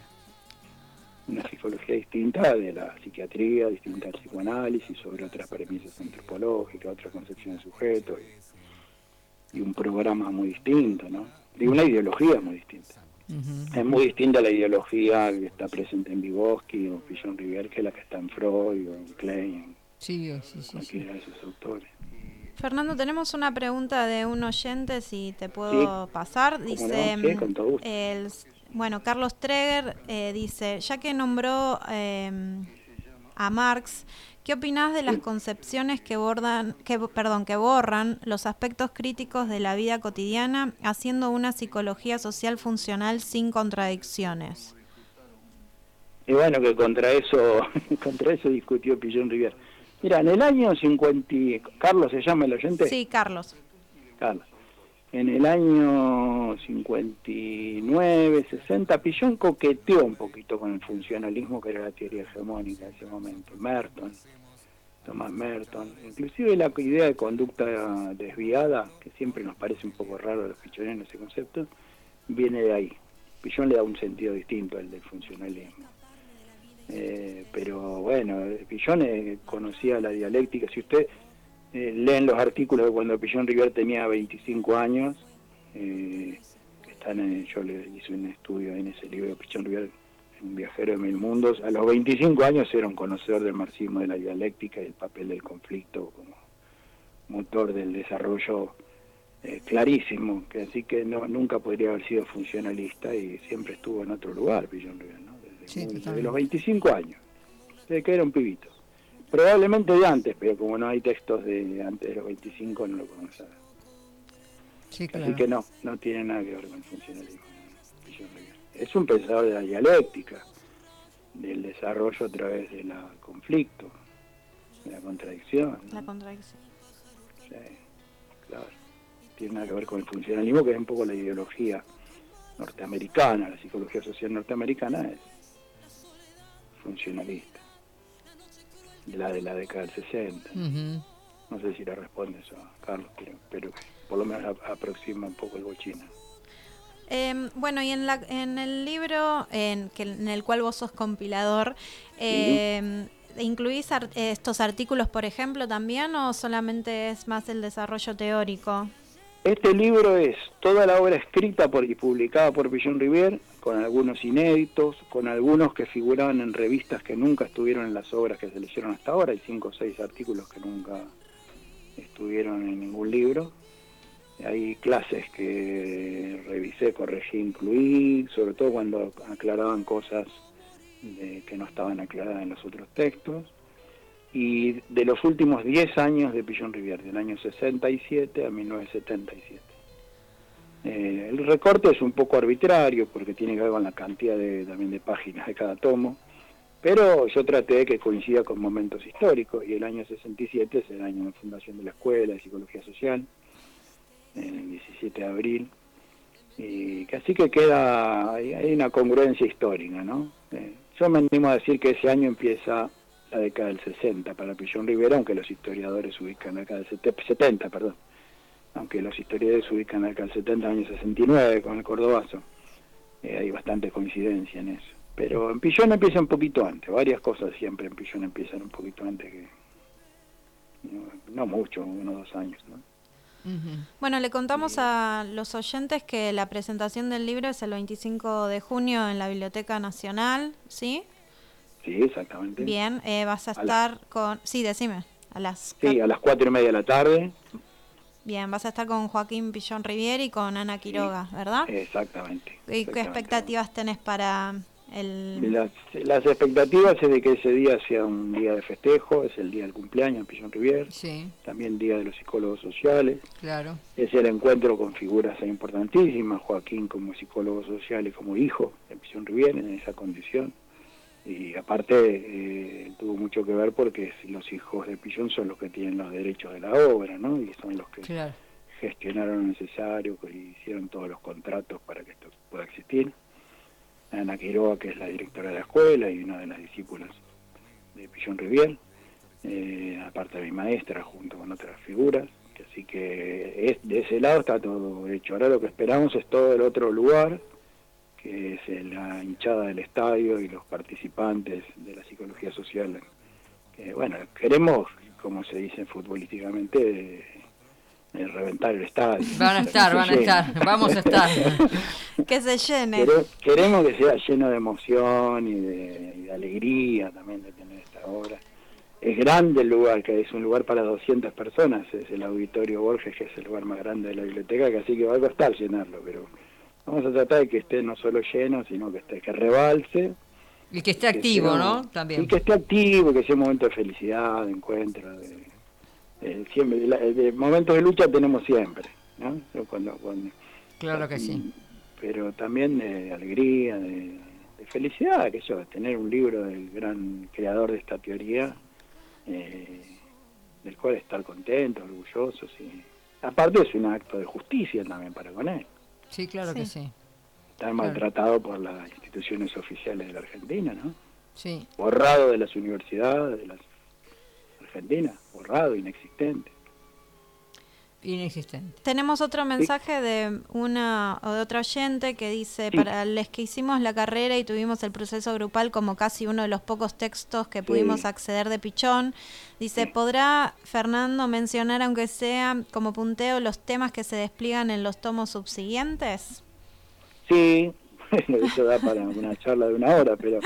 eh, a ver, sí, sí, con todo gusto, con todo gusto. Eh, El primer tomo va a ser del año 32, del primer artículo que escribe Pillón River que se llama Sobre la pintura, hasta el año, 40, hasta el año 46.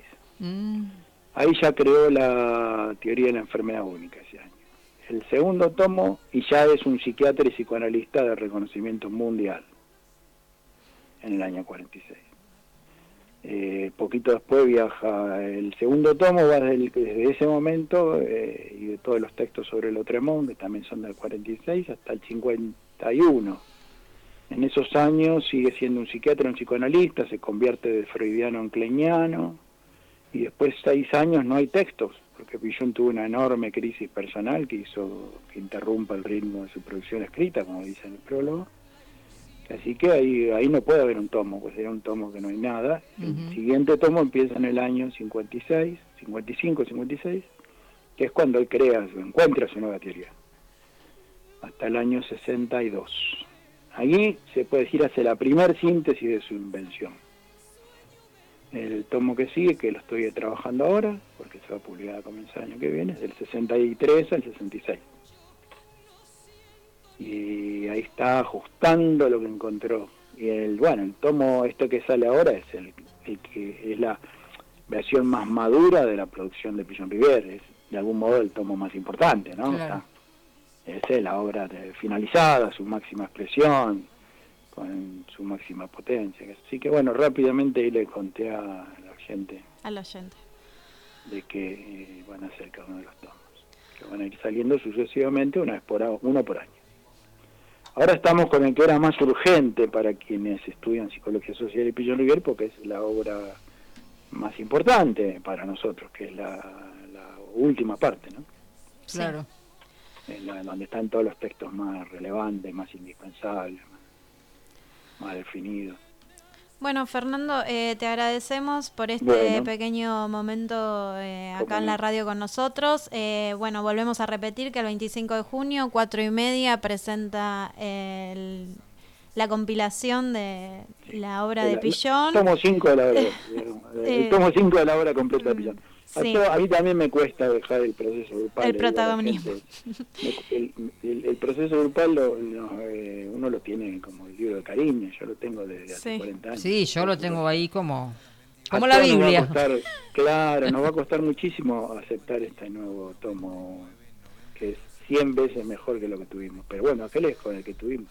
Bueno, felicitaciones, Fernando. Te Fel- felicitamos y acá te, Bueno. te digo, te leo un mensaje más de una mm, oyente que se llama María que dice que teoría de la conducta, que materia hermosa. eh, me imagino que la cursó con vos y por eso la está el mensaje. Recordando. Así que te agradece, ella también. Muchas gracias por el interés de ustedes, por eh, contar esto y las esperamos ahí para reventar la... Nos veremos Por el supuesto. 25, sí, para llenar el, la hinchada ahí. sí. Muchas abrazo. gracias, buen fin de semana. Un abrazo, gracias. Chao, hasta luego. Vamos con un tema y después eh, volvemos con la columna de Julia de cultu- Arte y cultura. Cultura y arte, arte y cultura.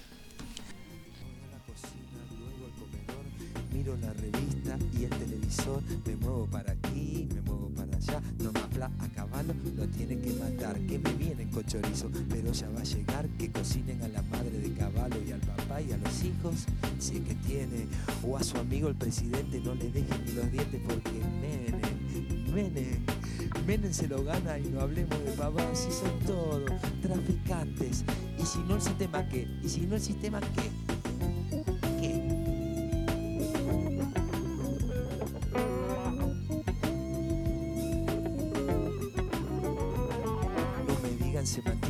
Plata de los pobres, eso solo sirve para mantener a algunos pocos. Transan, venden, y es solo una figurita el que esté de presidente, porque si estaba Alfonsín, el que transa es otro gil, son todos narcos, de los malos. Si te agarran con un gramo después que te la pusieron, se viene la policía y seguro que va preso y así sube la balanza. El precio también sube, también sube la venganza. Ahora va, y ahora que son todos narcos. Y el presidente es el tipo que mantenga más tranquila nuestra gente. Lleva plata del lavado. Mientras no salte la bronca del norte nos mandan palo. Ay, ay, ay. Uy, uy, uy. ¿Qué me dicen de dedito que le meten que cucuy? Ay, ay, ay. Uy, uy, uy. ¿Qué me dicen del dedito que le meten que cucuy?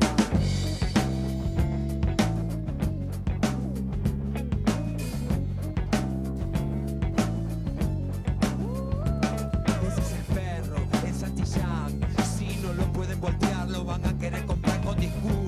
Si no les sale, son capaces de dar acciones a los grandes mercaderes. Eso no importa, porque el perro va dejando otro perrito que le mete este sistema el dedito en el culito y como sangra. Y no es el culo, sino el que sangra y se retuerce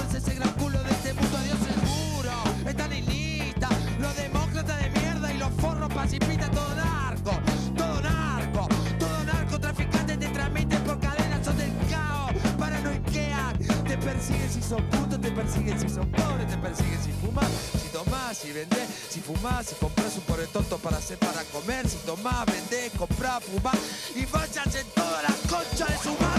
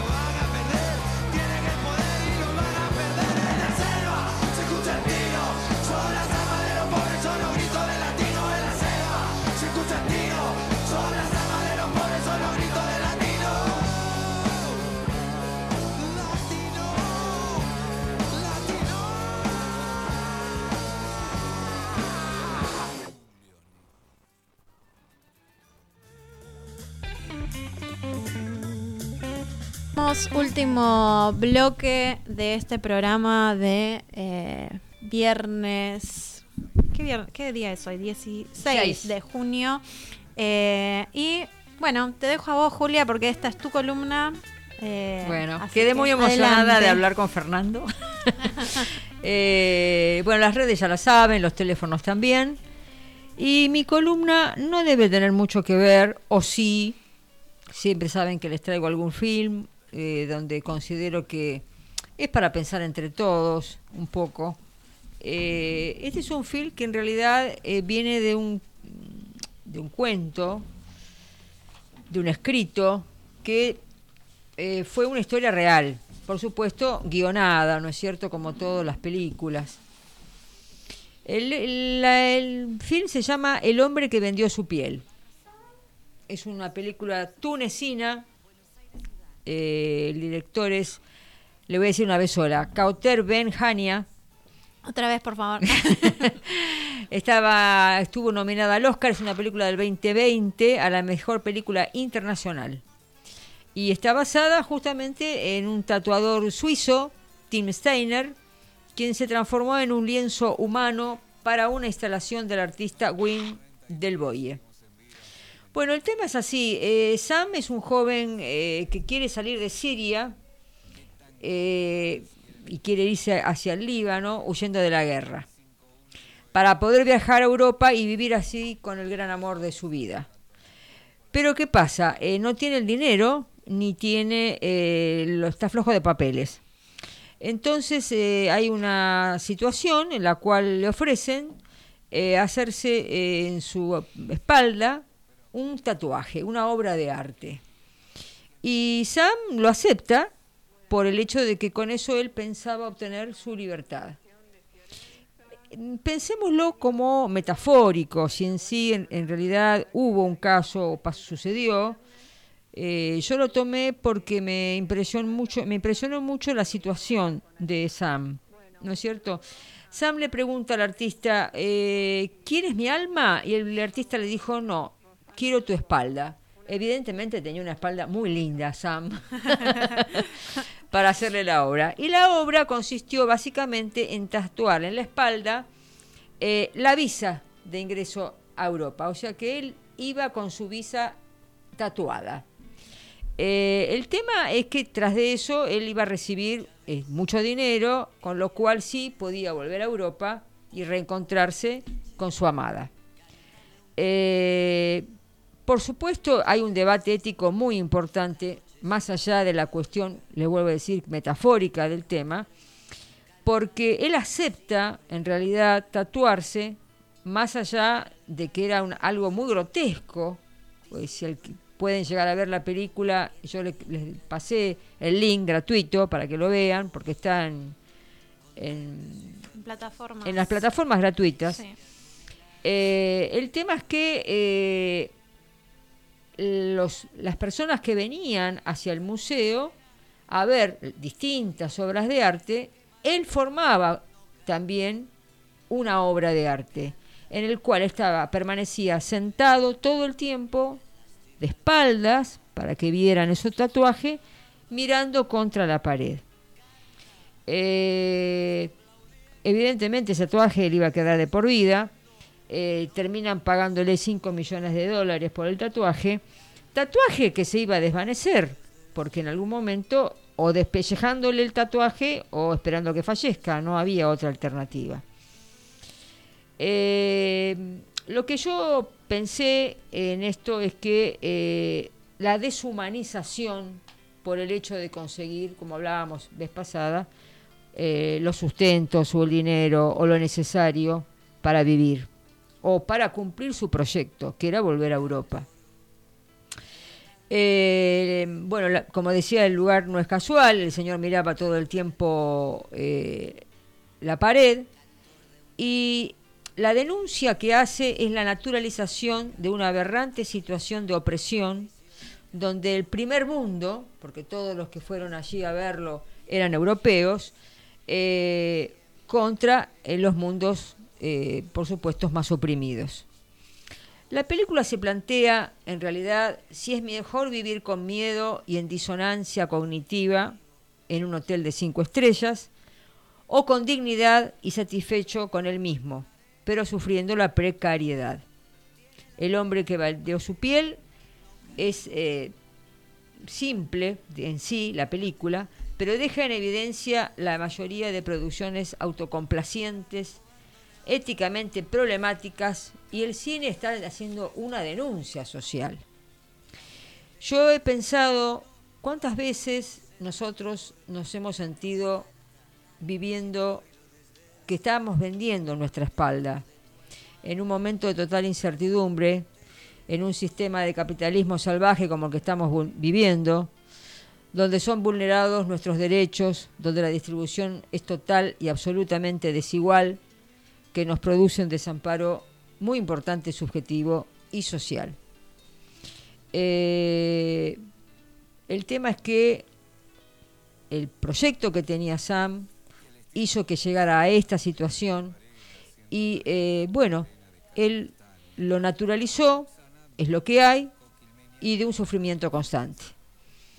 Tratando también de correr un poco los velos y observar la situación de los sujetos en este momento como en otros, las necesidades no se pueden abastecer con despojos de otros. Por eso nosotros como psicólogos sociales debemos seguir eh, reforzando el entramado social, el proyecto comunitario, todo aquello que nos, ayude a ser protagonistas y no simples espaldas tatuadas, metafóricamente, lindas de observar mientras miramos la pared.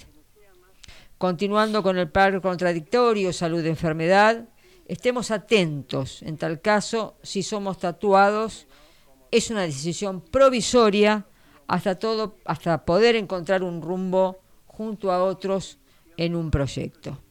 Yo les invito a que la vean. En, realidad el, cuento era Piel, el nombre solo era Piel, y por supuesto la película tiene eh, está guionada sobre la historia. Pero me pareció muy interesante pensarla desde el lado en el cual todos sufrimos estar tatuados, todos sufrimos una opresión para poder tener eh, el sustento que necesitamos en un sistema que estamos viviendo y hace mucho tiempo y cada vez más pareciera de total desigualdad y en forma mundial, ¿no? Sí, yo pensaba en esto de lo metafórico y de cómo eh, la imagen, digamos, ¿no? Del, del protagonista tatuado y vendiendo su cuerpo para poder subsistir eh, es trasladable a, eh, a muchísimas situaciones, digamos. Esto es li- literal, bueno, él vendió una parte de su cuerpo ah, y se hizo un tatuaje. eh, pero bueno, eso se puede trasladar en, in- en En innumerables, cosas, situaciones. situaciones, sí. Y lo que te había, bueno, le- lo comento al público, que es lo que te había comentado antes, que una de las escenas que a mí más me gusta, y esto es un momento de spoiler, eh, les pido disculpas a los No, oyentes, está todo bien. Em, cuando el, él, que era un refugiado y se puede empezar a trasladar de país en país para mostrar la obra, para mostrar su obra, o sea, Que es una visa, ¿no? es, eh, Que es la visa. Que es la visa y que es él, eh, y, en- y que entonces lo que dice el artista es cómo eh, se vuelve, cuando el sujeto se vuelve una mercancía, entonces tiene libre eh, movilidad en el mundo, ¿no? Puede ir, venir, y- ir y venir Claro. de país en país para mostrar, porque es una obra de arte, deja de ser un sujeto, como Eh, vos dijiste. Es la mercantilización del sujeto. Sí, me pareció eh, extraordinario ese momento. Sí, aunque así a nosotros no nos tatuemos, eh, pasamos por otras situaciones quizás similares, eh, no sé si tanto, pero yo me sentí muy identificada por momentos pasados en la vida laboral, ¿no es cierto? En la cual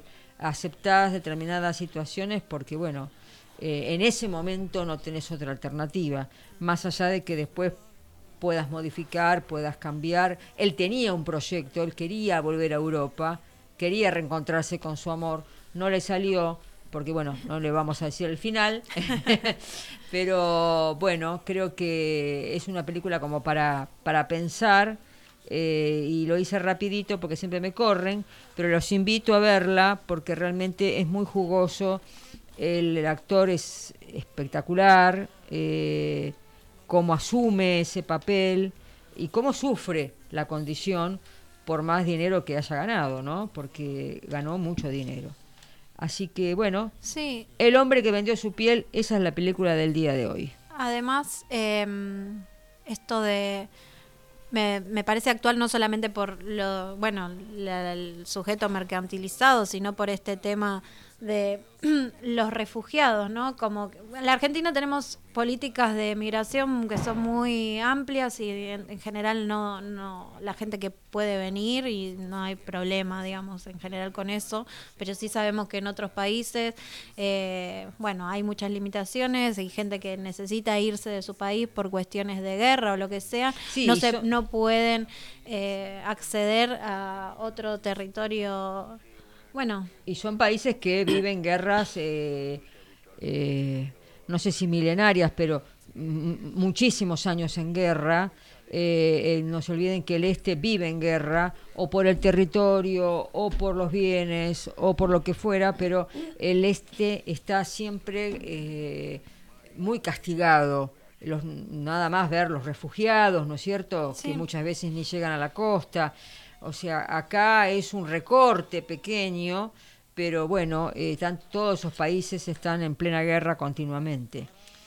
Eh, y bueno, eh, aquí no, está, no nos pasa eso, nosotros no tenemos un país invasor, eh, no estamos en una guerra armada, pero estamos en una guerra contra el sistema quizás este, que nos, nos oprime constantemente.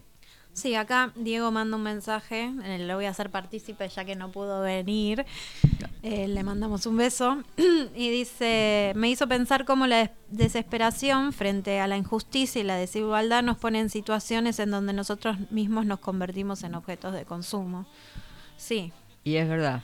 Eh, y en objetos de consumo y nos ponemos en situaciones donde normalmente uno no querría estar, ¿verdad? Que uno termina por desesperación, como dice Diego, en situaciones, eh, bueno, Increíble. Claro, él no podía conseguir la visa, entonces, bueno, la visa la consiguió tatuándose en la espalda. Es muy, muy, este, está muy bien iluminada, está muy bien tomada, eh, si la pueden llegar a ver, eh, fíjense que la visa es tal cual una visa, eh, y bueno, y todo lo que le pasa a él cuando recibe el dinero, cambia su forma de vivir, pero eh, no le sirve, digamos, a cómo accedió. No, no, no, no le basta cómo lo recibió ese dinero, eh, sacrificando su propio cuerpo. Bueno, espero que les guste. Este, y si quieren el link, se lo vamos a dejar como para que lo puedan ver. Bueno, eh, muchas gracias Julia, como siempre, por tu columna. De nada. Esperemos la próxima peli, no sé si ya tenés algo planeado. Es a Eh, gusto, también pueden pensar, pueden sugerir qué cosas les gusta, cuáles no les gusta. Generalmente yo traigo películas no comerciales, con finales abiertos, y como para reflexionar, que siempre las películas, bueno, otro día vamos a dar un poquito de cómo ver las películas. Yo estaba pensando en dar una pequeña caja de herramientas, cómo ver las películas.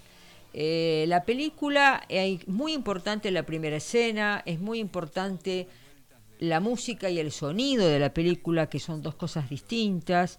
Eh, hay que ver el tema de la luz, hay que ver el tema de las cortinas, de los espejos. Todo tiene un eh, significado más allá de lo explícito. Y es muy interesante aprender a ver cine. Lo ves Hay completamente. que ser observador. Hay que ser observador, hay que verlo con otros y entre otros se construye.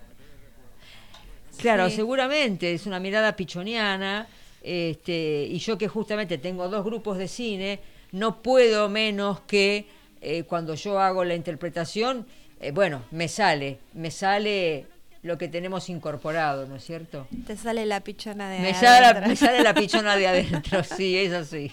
Y ya mis compañeras lo saben, ¿viste? La vez pasada vimos la película, ¿se acuerdan de la niña callada? La Quit Sí. Girl. Me decían, ¿vos no ves acá, Julia, que eh, es la nena es el chivo de la familia? Claro, ya me joden porque saben que yo lo voy a ver así, ¿viste? Pero realmente, aunque no sea así, hay muchas cosas muy interesantes para ver cuando ves cine, cuando aprendes a ver cine y no verlo nada más que lo que se ve. eh, Lo explícito, como lo explícito, antes. ver lo implícito de todo. Es muy interesante. Sí, además que está todo pensado. Como decías vos, hasta la cortina, eh, el color o la luz o lo que sea tiene un significado. Todo, porque- sí. Las primeras imágenes de la película son muy importantes, las primeras imágenes. Bueno, eso vamos a hacer un pequeño curso próximamente. Me gusta lo de la caja de herramientas. Cómo ver películas este, más profundamente. Entre todos. Me gusta. Y por gusta. supuesto, hay tantas películas como ojos ven. No hay una sola interpretación. Siempre hay varias interpretaciones, varias formas de entenderla. Y lo que no tenemos que utilizar nunca son los, o intentar poner prejuicio, eh, poner ética. O sea, hay que verla. Puede ser así o no, o puede ser de otra manera. Eh, es muy interesante comenzar a ver películas de esa forma. Bueno, gracias Julia otra No, al vez. contrario. Eh, les repito y les vuelvo a contar que hoy estamos inaugurando red de alta praxis en Instagram, que es alta-praxis. Vamos a subir contenido por ahí, fotos con los invitados. eh, Consultas. con- sí, nos pueden escribir, vamos a promocionar los programas próximos. Ya saben que nos escuchan por Radio Viral Comunitaria, desde la app o desde la página. Y bueno, eh, les agradecemos como siempre eh, la compañía, el escucharnos y le mandamos un beso a Diego y le decimos por favor no Que no nos abandone. Nada, le mandamos un beso, Que se esperemos que nos, reponga, que nos haya escuchado y que le haya gustado el programa aunque no pudo participar hoy. Y gracias a todos nuestros compañeros de producción como siempre, Nahue, Mica, Lau, las dos Lau, eh, Pau y gracias Julia. A vos también, Gaby. Nos vemos en dos, nos escuchamos en dos eh, viernes, dentro de dos viernes. Chau. Chau. y a la mano con puñal, porque me mató tan mal. Y seguí cantando, todos